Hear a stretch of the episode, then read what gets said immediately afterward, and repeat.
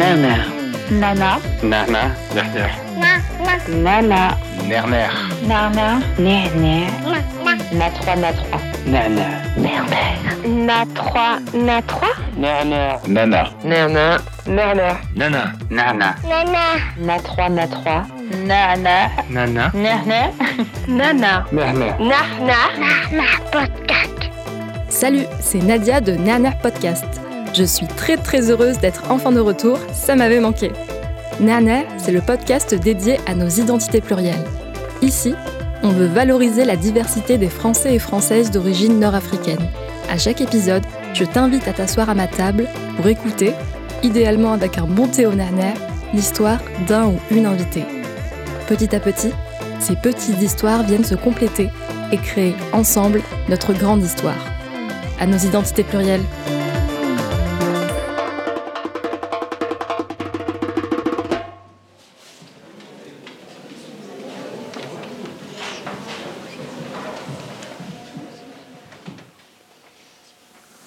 Flèche. Et ce jour-là, j'ignore lequel, mais ce jour qui un jour a existé. J'étais âgée de 6-7 ans peut-être. Je revois la trousse de toile noire, les cahiers, les manuels scolaires éparpillés sur la table de la cuisine où j'avais pris l'habitude de faire mes devoirs, après l'école, le soir.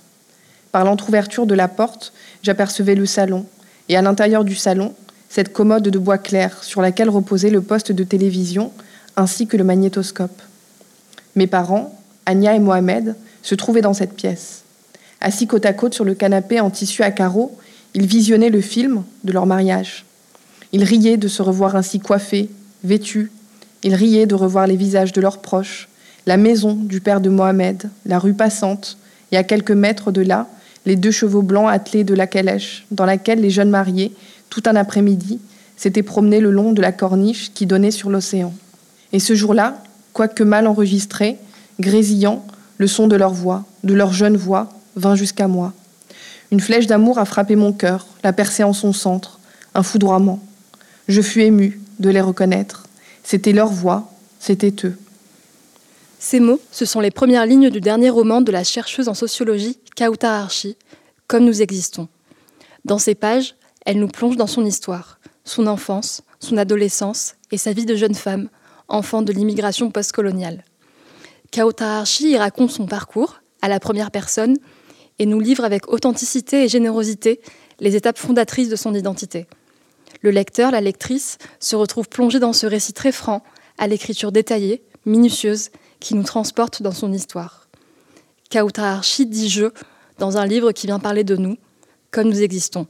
Bonsoir Kautar, je suis très heureuse de pouvoir échanger avec toi aujourd'hui. Bonjour. Alors pour commencer, je voulais savoir euh, d'où était né ce choix d'écriture à la première personne? Pourquoi tu as choisi de faire un récit autobiographique? Comme nous existons, il s'inscrit dans un processus euh, assez long qui remonte euh, à mes précédentes publications littéraires, puisque je suis entrée en littérature en publiant, comme la grande majorité des, des écrivains et des écrivaines, des romans. Donc sur la première de couverture, l'indication roman était, euh, était bien euh, présente.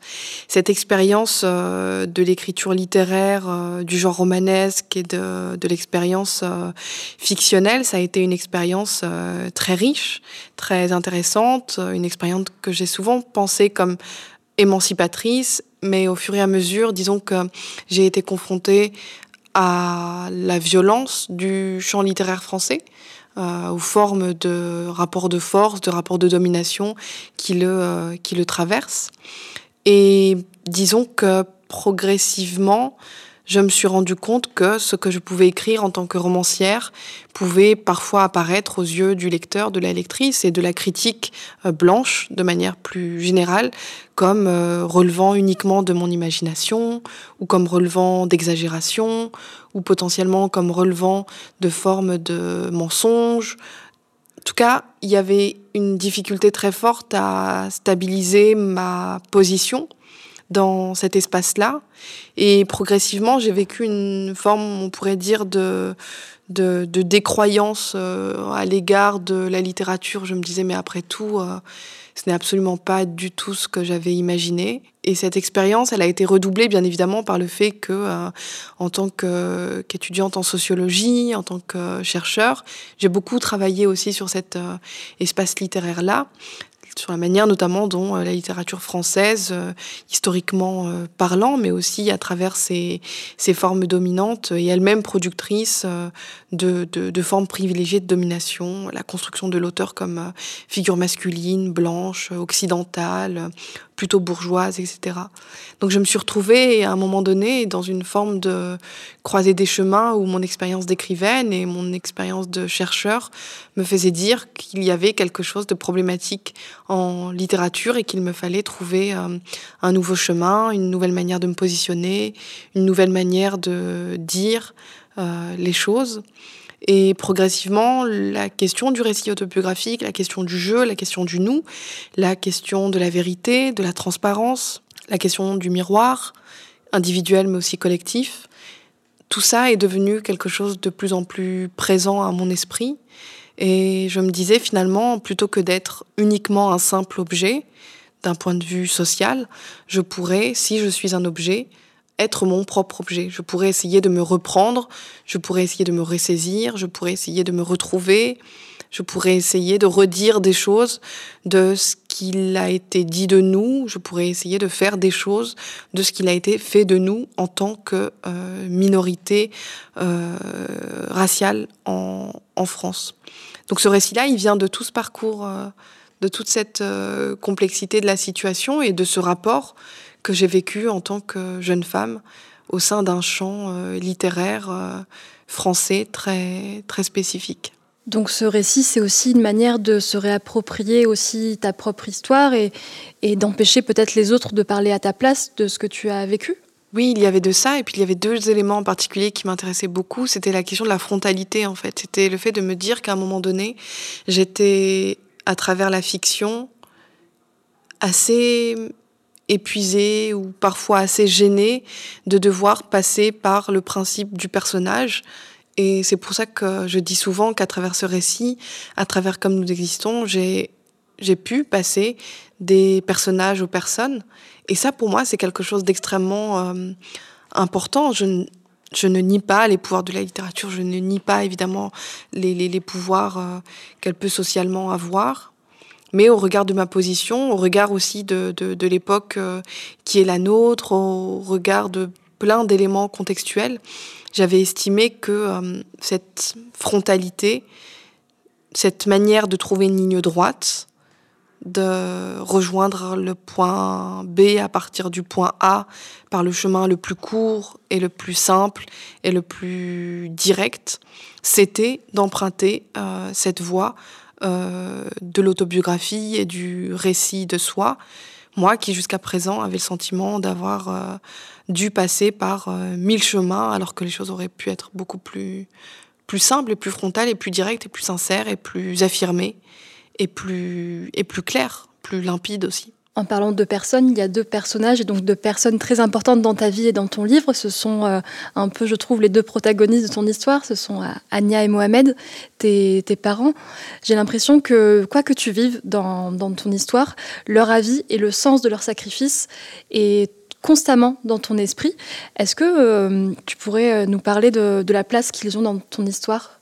Oui, tu as raison. La question euh, de ces deux personnes est assez importante. Euh, Anya et Mohamed euh, surgissent euh, assez naturellement dans ce récit et quand ils euh, ne sont pas directement nommés, généralement c'est leur euh, leur absence qui pose question. Cet homme et cette femme-là ont joué dans ma vie un rôle bien évidemment fondamental, celui de, de, parents, de père et, et, de mère, mais plus encore comme j'essaie de le, dire dans, dans, le récit, notre ordre euh, familial, notre ordre filial a été euh, bouleversé par l'ordre social euh, qui régnait à l'extérieur, si bien que ce qu'il se passait dans notre monde privé était très déterminé par ce qu'il se passait dans le monde public et inversement. Donc ils ont été évidemment un homme et une femme, ils ont été un père et une mère, mais ils ont été aussi un travailleur et une travailleuse, ils ont été aussi un voisin, une voisine, et ils ont aussi été une sorte de, repère, euh, même à la recherche de la bonne direction, en fait. Je crois que dans cette histoire, nous étions tous à la recherche euh, d'une forme de sécurité, euh, nous qui nous sentions très, très vulnérables. Et ma mère, en particulier, comme je le dis dans le récit, a, souvent joué le rôle de, stratège. Elle a été le, grand stratège de, de, mon existence. Beaucoup de choses dont elle a décidé seule sont des choses dont je vis encore aujourd'hui les conséquences. Et je crois que c'est ce que j'ai voulu raconter dans, dans ce récit. J'ai voulu dire à, à la fois la, la, souffrance qui a été la leur, mais aussi à quel point ils ont été des êtres puissants, des êtres invincibles, des êtres absolument extraordinaires. Donc nous étions une famille à la fois euh, menacée et en même temps menaçante. Nous étions, nous occupions des positions très, très contradictoires, ce qui explique leur omniprésence dans ce, dans ce récit.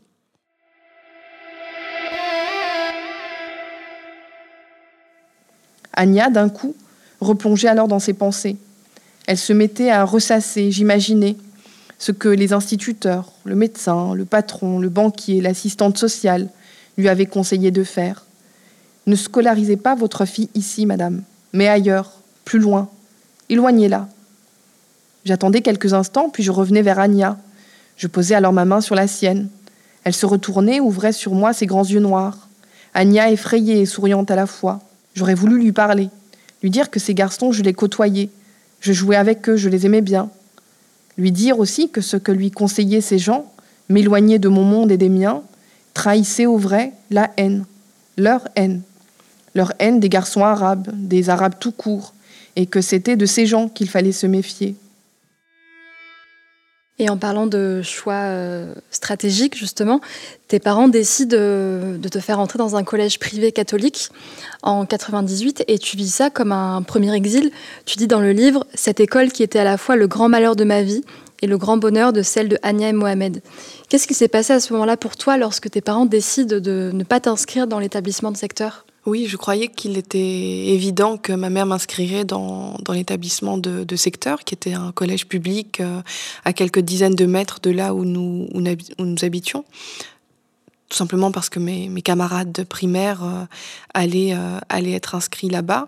Mais je me souviens assez clairement du fait que ma mère était plutôt inquiète, que c'est une période qu'il avait qu'il avait beaucoup, beaucoup questionné. Et le discours qu'elle tenait à l'égard de, de ces filles et de ces garçons que, que je fréquentais avait changé. Tout d'un coup, il devenait pour elle, comme je le dis dans le récit, des, des garçons menaçants, des filles dangereuses. Donc c'est toute la question des mauvaises fréquentations, en fait, qui est entrée à ce moment-là dans notre, dans notre, dans notre vie familiale et en particulier dans la relation avec ma propre mère.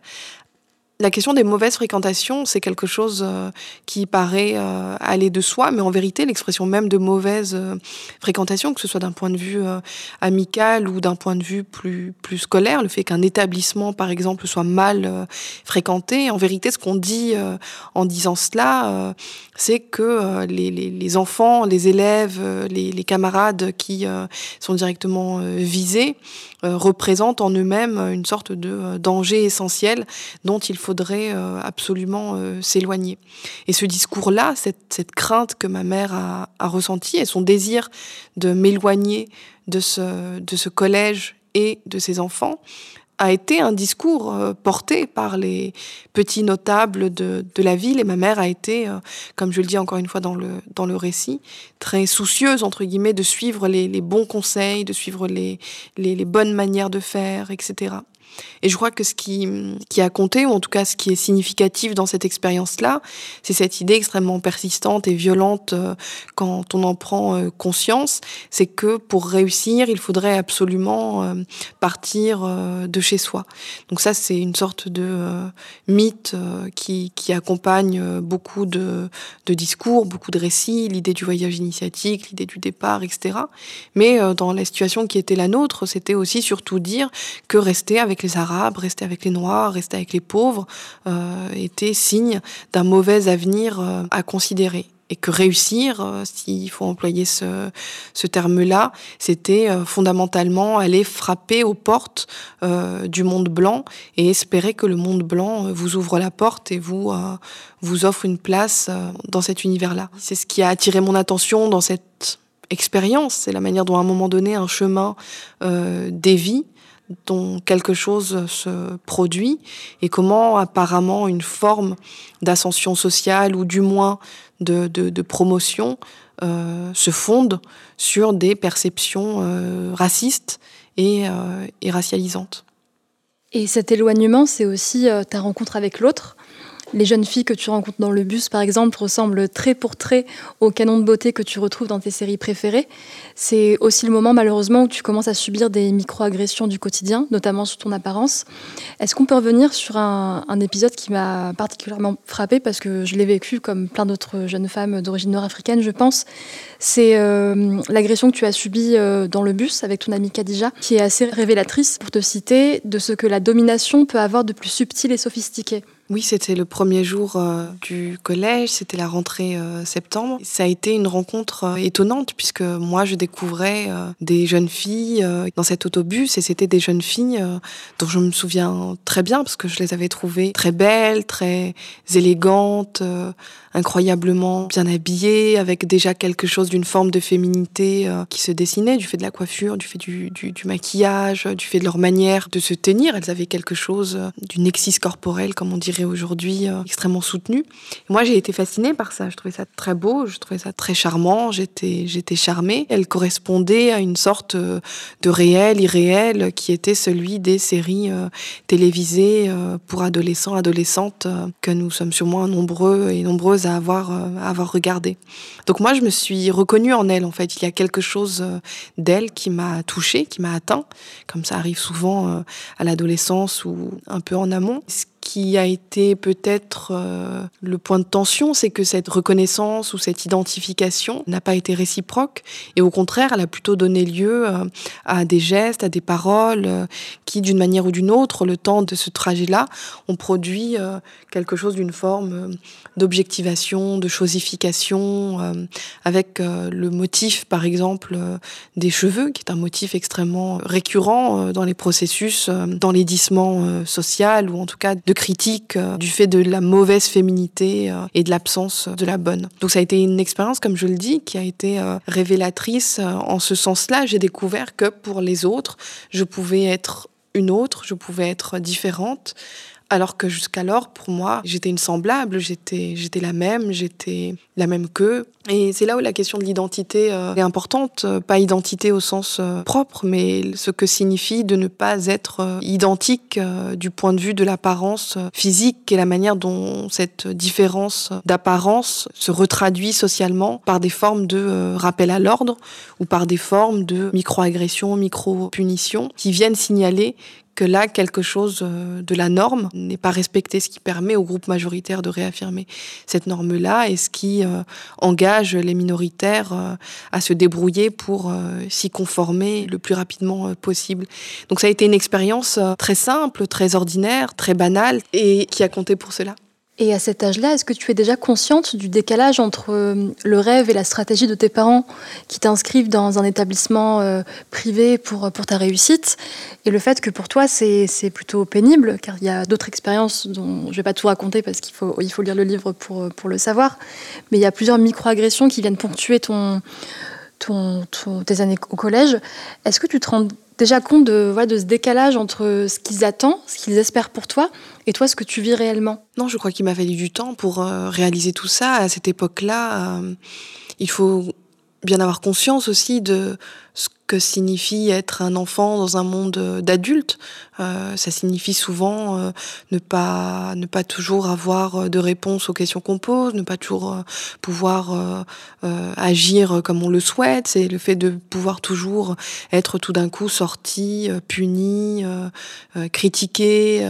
Donc la position d'enfant dans le cadre ici des, dominations qui, s'exercent, elle ajoute, on pourrait dire, son lot de difficultés et son lot entre guillemets de, de, silence euh, ou du moins de, de, difficulté à prendre la parole. Donc j'étais dans une forme de, de, de conscience euh, plutôt, plutôt faible, mais dans des formes de ressenti euh, physique, dans des formes de, de, stupéfaction ou d'étonnement euh, qui étaient, eux, au contraire, plutôt conséquents. Et je crois que c'est bien par la suite, c'est en essayant, entre guillemets, de comprendre euh, le sens de cette expérience-là, que j'ai pu me redécouvrir, en fait, réappréhender le paradoxe ou du moins l'ambivalence qu'il y avait euh, à dire à mes parents que tout allait bien pour moi, alors qu'en vérité, je disais que tout allait bien pour moi, car je voulais surtout que tout aille bien pour eux.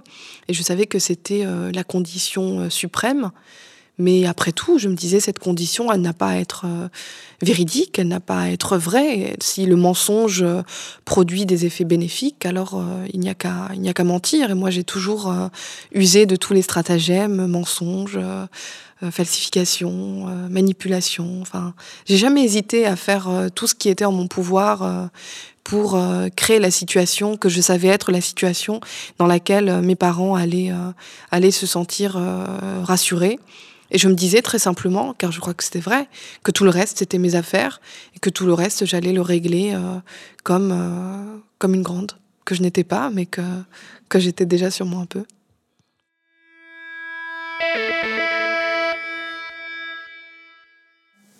Je voudrais ne pas m'arrêter là, au seuil du constat de cette peur de trahir, qui fut une fois la mienne, mais dire le plus important, que ce sentiment de trahison n'avait au vrai rien de naturel, d'inéluctable, d'obligé, que jamais la trahison et la honte qui est son ombre n'ont été le destin propre d'un groupe, d'une classe. Dire que je n'aurais jamais dû ressentir ces sentiments, jamais dû chercher à les apprivoiser, jamais dû chercher à les dépasser car cette impression de trahir n'a jamais été autre chose que le produit de l'ordre inégal et hiérarchique des mondes. Et je n'ai cru trahir, et je n'en ai supporté le poids, que parce qu'en moi quelque chose, je ne sais où, j'avais fini par croire en l'ordre des choses, j'avais fini par ratifier cet ordre, supposant l'existence de monde inférieur et de monde supérieur. Plus encore, j'avais adhéré à cette image de moi-même, toute faite de violence, l'image qui a donné naissance à la trahison, à la honte de trahir, l'image qui n'aurait jamais dû être mon image, mais qui l'a été, pourtant, l'image dont j'ai peu à peu appris à me défaire, l'image d'une fille qui, s'éloignant de ses parents, ne pouvait s'élever qu'au-dessus d'eux, quand, au vrai, c'est tuer l'emprise des hiérarchies qu'il aurait fallu. Et ton récit est ponctué d'expérimentation de la violence à différents degrés. Euh, ces rencontres, ça m'a assez frappé, sont assez précoces. Euh, tu parles de violence policière, notamment avec ce qui arrive euh, à un certain Ahmed. il y a aussi en 2005 ce qui arrivait à Ziad Bena et, et Bouna Traoré. Quel impact ont ces événements dans la construction de tes combats? Disons que j'étais une adolescente euh, qui lisait très peu les journaux, qui lisait peu de livres, peu de choses de cet ordre-là, mais je regardais beaucoup la télévision, des journaux télévisés, des, flash infos, des émissions de débats politiques, euh, comme Riposte, comme C'est dans l'air. Voilà, tout ça, c'est des choses avec lesquelles j'ai grandi, et donc j'étais très intéressée par, euh, par toutes ces toutes ces choses-là. Donc, euh, quand tout d'un coup des événements tragiques euh, se produisaient et qu'on en parlait à la télévision, ça, ça captait, euh, ça captait mon attention. J'y étais très, très attachée. Et puis, tout d'un coup, les événements ont cessé de n'être que des événements lointains, parisiens, diffusés par l'entremise de la télévision. Tout d'un coup, il suffisait que, j'ouvre la fenêtre de ma chambre euh, ou celle de la cuisine euh, pour, euh, pour découvrir en fait cette réalité-là juste, juste en bas de chez moi, comme, comme on dit parfois. Ça, c'est quelque chose qui m'a marqué en fait, le, sentiment de, la violence qui se rapproche, qui ne me touche pas forcément moi, qui ne touche pas forcément mes proches ou ma famille, mais qui touche des hommes, des femmes, des jeunes, des adolescents, etc., qui, euh, après tout, n'ont absolument rien de différent euh, à mon égard ou à l'égard de, mes proches ou de ma propre famille. Donc il y a eu un sentiment de, de ma part de grande, de de grande identification. Je, me souviens que dans, dans l'histoire de ce jeune Ahmed, je, m'y suis vue en fait, alors que ce n'était pas mon histoire. Mais je crois que le simple fait de dire ceci est mon histoire ou ceci n'est pas mon histoire, euh, c'est déjà une démarche euh, problématique, c'est déjà une démarche qui participe euh, à cloisonner, à catégoriser. Donc j'étais plutôt portée à considérer que tout était mon histoire, que j'étais concernée par tout, que tout avait un lien avec moi et surtout que j'étais en lien avec absolument tout ce qui tout ce qui se passait. Donc j'avais une sorte de sensibilité comme ça qui me qui me poussait très en avant euh, même quand euh, le lien n'était jamais qu'un lien indirect ou un lien euh, affectif ou émotionnel. Et je crois que c'est effectivement quelque chose qui, par la suite, m'a porté dans les travaux que j'ai pu mener ou dans les prises de position que j'ai pu adopter ici et là.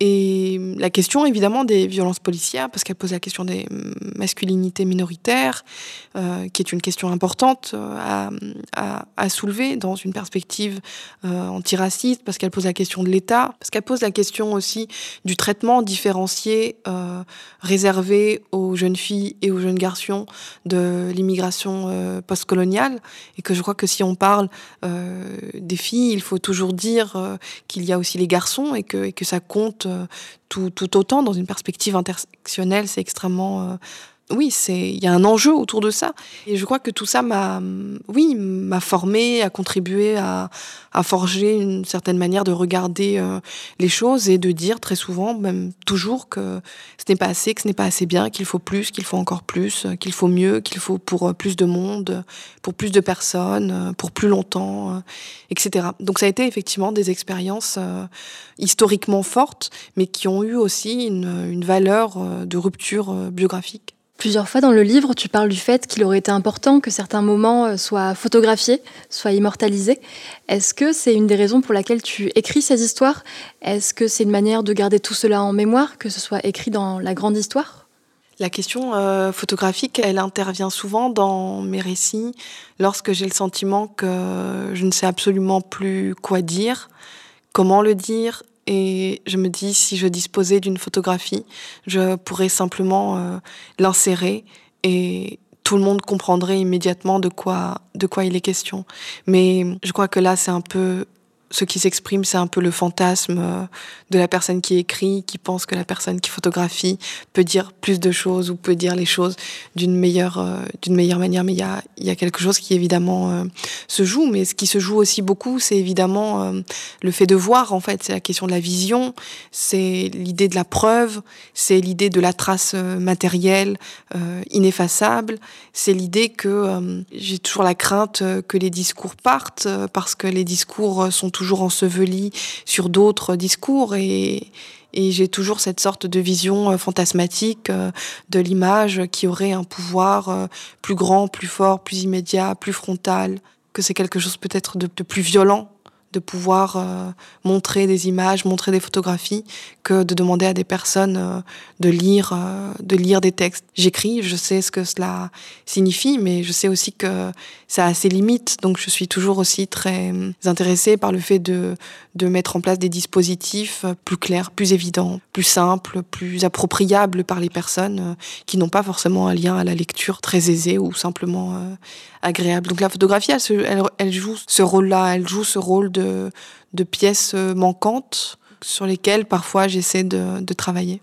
Le livre s'ouvre sur une vidéo que vous regardez régulièrement avec tes parents, la vidéo de leur mariage, qui évoque en toi plein de souvenirs. Tu retrouves un petit peu l'histoire du pays où, tu n'es pas né. Donc on sent vraiment cet attachement effectivement à l'image. Oui, la question de la vision, comme je le disais, c'est quelque chose d'absolument euh, fondamental. C'est beaucoup de choses, entre guillemets, qui sont rejetées du côté de, de l'ignoble ou de l'inacceptable ou du laid ou de l'inférieur. Ce sont d'abord des choses euh, qui ont été vues, ce sont des choses qui ont été perçues, ce sont des choses euh, que l'on voit et que l'on voudrait ne plus voir on ne voudrait plus voir euh, ce qui se passe aux portes de la chapelle, on ne voudrait plus voir euh, les jeunes assis euh, en bas de l'immeuble, on ne voudrait plus voir des personnes migrantes qui dorment sous les ponts. Tout ça, on voudrait, on voudrait l'effacer, on voudrait le supprimer. Comme dit la police, il faut nettoyer l'espace, il faut libérer l'espace, il faut rendre l'espace public aux bons citoyens. Donc il y a quelque chose du côté de la vision qui est pour moi assez euh, obsédant puisque c'est par là que tout commence. La question du, du, voile, par exemple. Des gens ne supportent pas une société ne supporte pas de voir des voiles, de voir euh, des burkas. Il y a quelque chose d'absolument euh, insupportable. Il y, a, des éléments phobogènes. Et cela, pour moi, ça, parle beaucoup de la société et ça parle beaucoup de ceux qui ont droit d'être vus et de ceux qui, au contraire, ne doivent pas être vus et doivent vivre du côté du hors-champ, dans les coulisses, dans les caves, sur les à-côté, etc. Donc il y a même politiquement, je crois, quelque chose par rapport à, à la question de, la vision qui est, euh, qui est très important pour moi. Oui.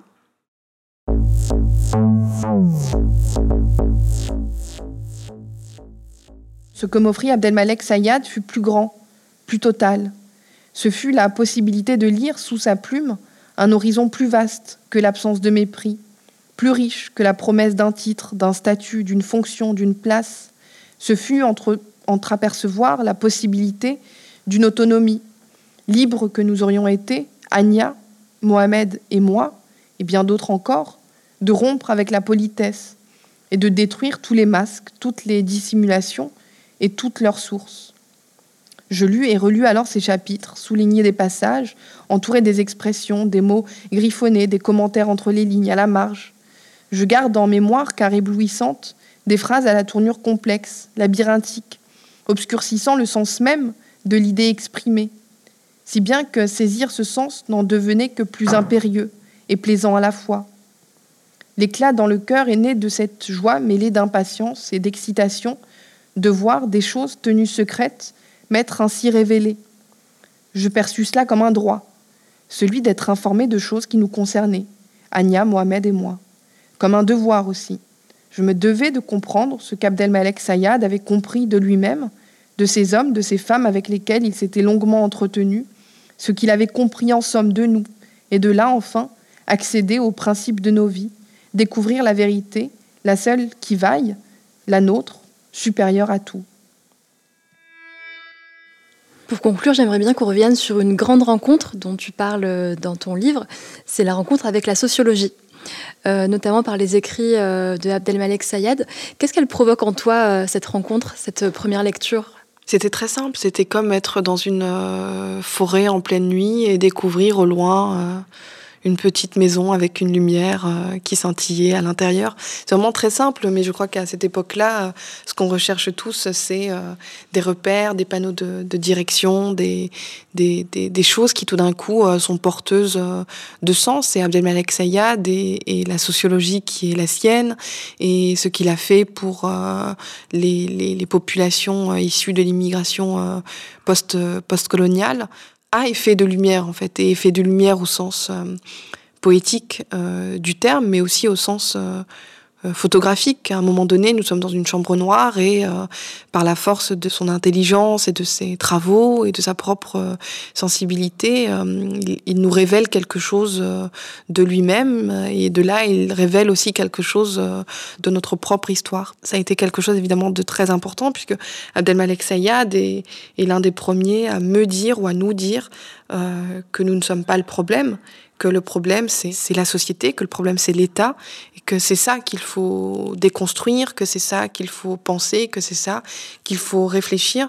Donc tout d'un coup, euh, à cette époque-là, je me souviens, je passais d'un sentiment de culpabilité euh, extrêmement fort et prégnant à un sentiment peut-être euh, plus lourd, mais plus doux aussi de, de, responsabilité, euh, de curiosité, d'engagement par rapport à ce qu'il se passait euh, par ailleurs. Donc Abdelmalek Sayad a, joué ce, ce rôle-là. Il a été un révélateur euh, de questions qui étaient jusqu'alors très énigmatiques et très assombries.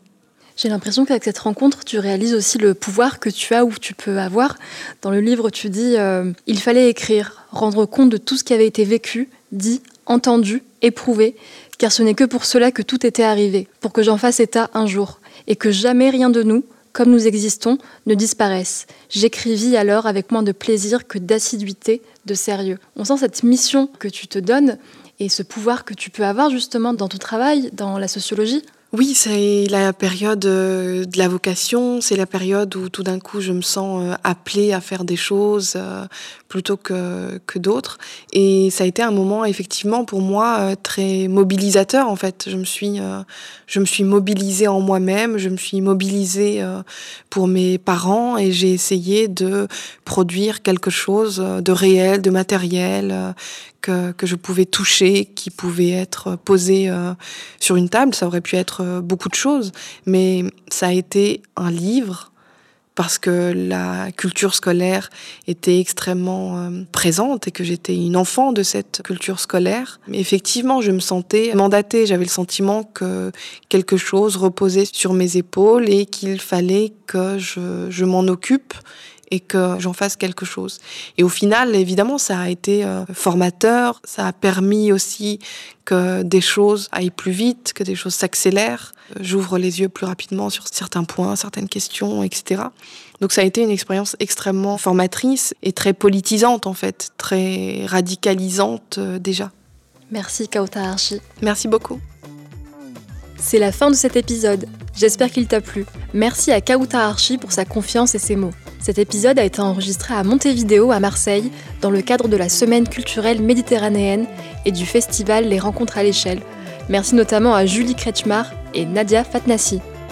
Nana est un podcast enregistré et monté par le talentueux Morgan Perrault, produit par l'incroyable Lisa Omara de Pierre Lab en partenariat avec Radio Grenouille. Comme d'habitude, si l'épisode t'a plu, n'hésite pas à le partager, à le noter et à le commenter. Ça ne coûte rien et ça nous aide à continuer le projet. Nana Podcast, ça s'écrit NA3, NA3, et c'est le podcast dédié à nos identités plurielles. À bientôt!